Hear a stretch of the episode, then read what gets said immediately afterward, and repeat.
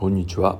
38回目。今年38回目の凪の心理学収録です、えー今日名古屋はあまあ割と晴れているという感じですかね。うん。まあ気温は低めですし風もありますので、えー肌寒く感じる一日なわけですがね。えーとまあしっかりと冬のセーターとコートを出して、えー着込んで、えーいますけど手足はなかなか寒いところですかね。うん最近外に出るとというか通勤してても感じますけどね人が非常に多い、えー土日の多さっていうのをねすごい感じるようになりましたね。やっぱり年末に近くなってきているからかなという気もしますが、うん、それと同時に、えマスクをしている人が若干増えてきたなっていう ちょっと感じもしますね。多いからしているっていうこともあるかもしれないしインフルエンザが猛威を振るっているからということもあるかもしれませんが、うん、まあ冬はちょうどマスクあったかいんでね、えーなかなか重宝するということを僕もコロナで知りましたのでね、えー最近は、えー満員電車とかの中ではまあしていることが多いですかね。うん、そんな感じです。さて今日の話ですけどね、えー昨日、うん、オンラインコミュニティの中でまあいろんな話をするんですけれどねえーっとまあその自分の怒り生じる怒りみたいなものをどう対処していくんだろうというような話が出ていたのでまあそれに関連したことを話そうかなと思うんですね。でまあそれは自分の人生をどう物語るかというような話につながっていきます。ということで今日の話はそんなことをお話をさせていただきます。うん自分の人生を物語るというのはですね、うん、もちろんまだ人生は終わってないわけですからあ途中までということになりますが振り返った時今までの人生をどう物語れるかっていうのはとても大事なことなんですよね。で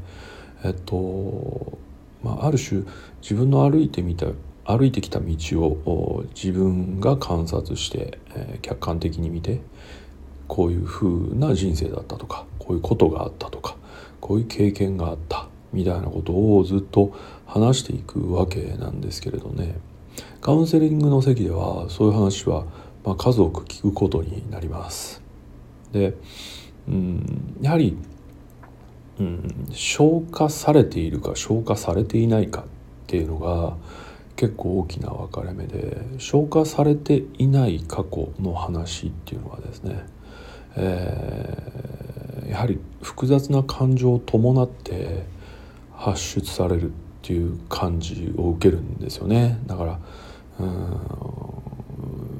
話し手である当事者は怒りを持ってその話をしたりですね、えー辛さを持ってその話をしたりみたいなことです。うん、淡々と語られるっていうことはあまりないっていう側面はありますかね。うん、で一方でそ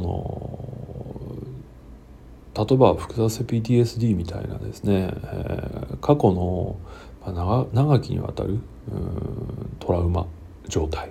みたいなものってどう解消していくのかという研究の中でね、うん、過去の出来事に付随している感情をどう消化していくかというところに焦点が当てられるんですよね。なので、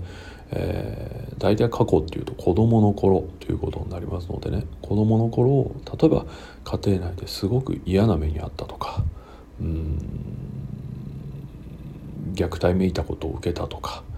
ひどいことを言われたっていう時に子供ってまあ反撃するっていうことがなかなかできないのでまあおおむね我慢するという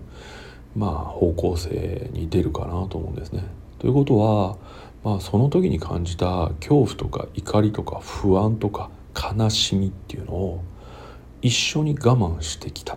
という過去があるはずなんですよ。だから過去を振り返った時に過去の出来事には必ずその時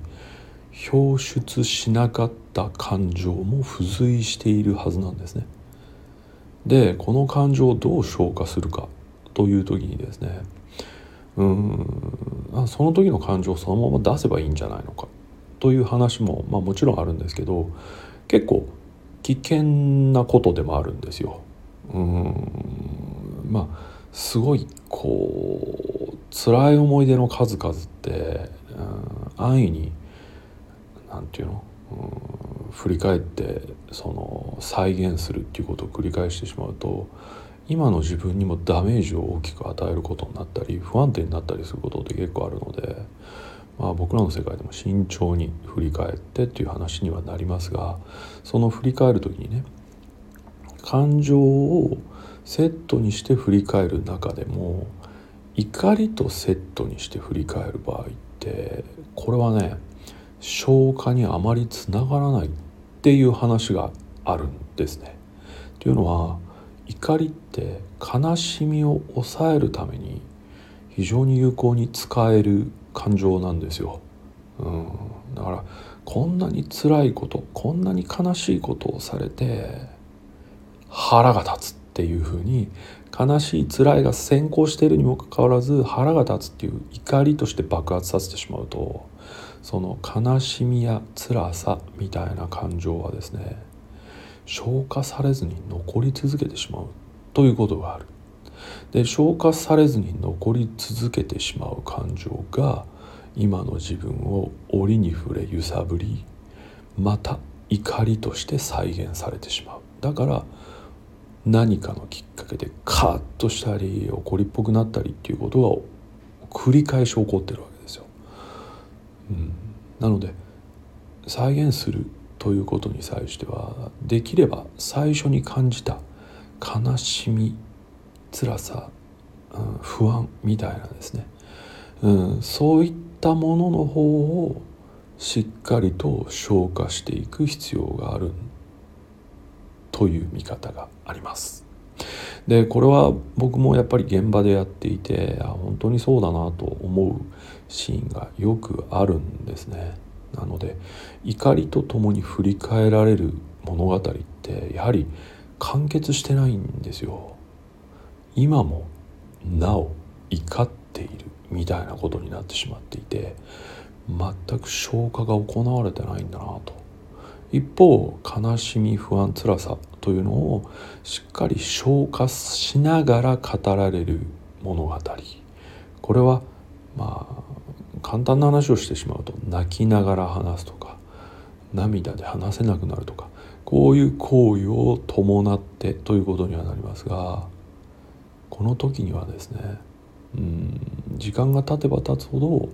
その付随していた感情は消化される傾向になることが多いように思います。全てそうだとは言いませんが多いようには感じるんですよね。なのでやはりその当時感じた感情をしっかり消化するということが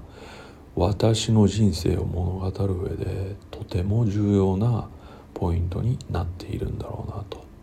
そういうふうに思いますまあ中にはこれを学問的にとかね科学的にとかねあるいは綺麗にまとめ上げちゃう人もいるんですね。まああの時は悲しかったけどまあ大丈夫ですねとか時間が経ったから平気になりましたねとか、うん、うんまあ親にも事情があったんで仕方ないですねみたいな語りをしてしまう人もいますがこれも実は消化していることではなくて自分を押さえつけていることに入るかなという気がします。うん、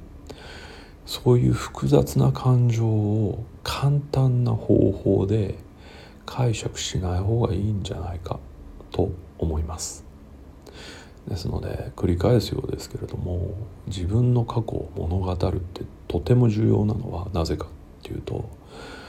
過去に表出できなかった感情を消化することができるからです。で消化された物語はやはりその次のタイミングとして自分なりの意味付けを加えることができるようになるんです。消化されたからこそ落ち着いて振り返りあの時の意味は今こうして息づいているんだとかあの時起きたことが私のこういうものに形を変えたんだというふうにですね。そういった意味付けまでできるようになるんですね。この時初めて多分過去から大きく解放されるきっかけをつかむようになるんじゃないかなとそんなふうに思います。ですので、えー、過去を物語過去の出来事に付随した感情を消化していく。それも怒りではない方法でというのは、うん、一つ、うん、ちょっとどうだろう、うん、頭の中に、入れておいてもいい方法論のかなとそういうふうに、えー、考えてはいるところです。うん、どうでしょうね。まあなかなか今言ったことって難しいわけですよ。うんでなかなかこれ一人でやるのもしんどいんですよね。うん、封印してあるものを開くって怖いからですよ。だから僕らみたいな仕事の人がいるわけなのでどうしても今も感情に振り回され続けるのであればうん一度過去を振り返り物語るという作業をしてみてもいいんではないかなとそういうふうに思いますがいかがでしょうね。はい、ということで今日はちょっと若干抽象的な部分もありましたがあ過去を物語るということについて話をさせていただきました。ここまで聞いていただいてありがとうございます。またお会いする日までお元気で。